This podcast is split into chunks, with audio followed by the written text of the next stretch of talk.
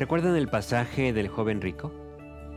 Aquel joven que llegó delante de Jesús y le dice, Maestro bueno, ¿qué bien haré para heredar la vida eterna? La respuesta de Jesús no se hizo esperar. ¿Por qué me llamas bueno? le dijo. Ninguno hay bueno sino uno, Dios. Mas si quieres entrar en la vida, guarda los mandamientos. Jesús quería que este joven identificara los motivos por los que se estaba acercando a Jesús. Qué bueno que se estaba acercando a Cristo, pero para poder recibir, subrayo, recibir, no ganar la vida eterna, hace falta algo más que acercarse.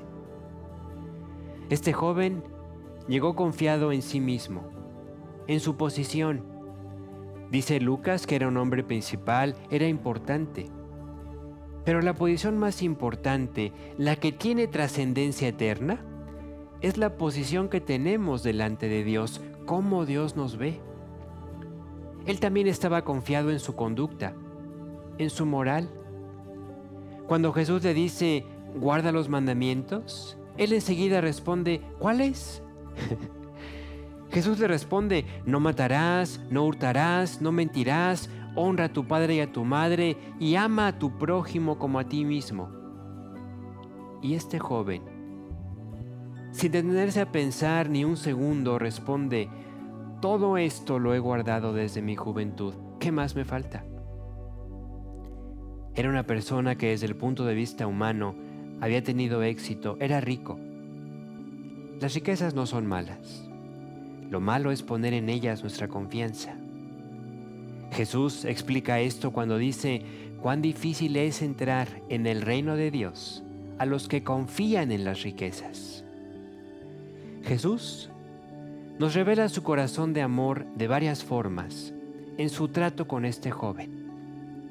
Jesús estaba más interesado en la salvación de este hombre que él mismo, e hizo a un lado su propia deidad para mostrar al joven su verdadera condición. Nota que Jesús le pudo haber dicho, no solo soy bueno, soy misericordioso, soy perdonador, soy hacedor de milagros, soy Dios. Pero Jesús quería que el joven se viera a sí mismo que viera que para nada él era lo que pensaba que era. El pasaje dice que Jesús le amó. Y esta es la realidad actual para cada uno de nosotros. Dios nos ama. Somos muy importantes para Él. Quiere que estemos con Él por toda la eternidad. Pero antes, tenemos que reconocer que delante de Él no somos nada. Que no tenemos nada y que no podemos hacer nada para recomendarnos delante de Dios.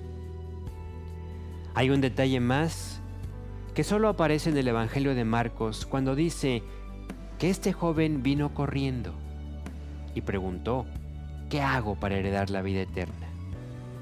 ¿Te das cuenta? ¿Por qué habrá llegado corriendo?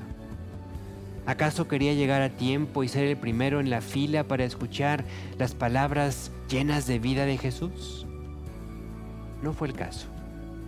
El pasaje dice que Jesús ya iba de salida para seguir su camino y es entonces cuando llega este joven corriendo. Evidentemente algo lo detuvo, en algo se entretuvo, algún negocio, algún asunto pendiente, algún trámite, algún compromiso familiar, no lo sabemos. Lo que es un hecho es que hubo algo más importante en su agenda que apartar un tiempo para escuchar a Jesús. Dios sabe qué es lo que necesitamos escuchar. Solo Él sabe lo que necesitamos recibir y este pasaje nos ilustra esas veces que Dios ya ha preparado todo, que tiene el lugar listo, la mesa puesta, el alimento espiritual que necesitamos y nosotros no llegamos o llegamos corriendo. ¿Sabes qué no alcanzó a escuchar este hombre rico porque llegó tarde? Estas palabras de Jesús, de cierto os digo, que el que no recibe el reino de Dios como un niño, no entrará en él. No sabemos cuánto hubiera preparado el corazón de este muchacho las palabras que Jesús tenía listas para él ese día. Pero lo que sí sabemos es que algo lo detuvo, algo se lo impidió. No permitas que nada se interponga, que nada estorbe a lo que Dios con tanto amor, con tanto cuidado ha preparado para ti. No dejes que nada te detenga. Que Dios te bendiga.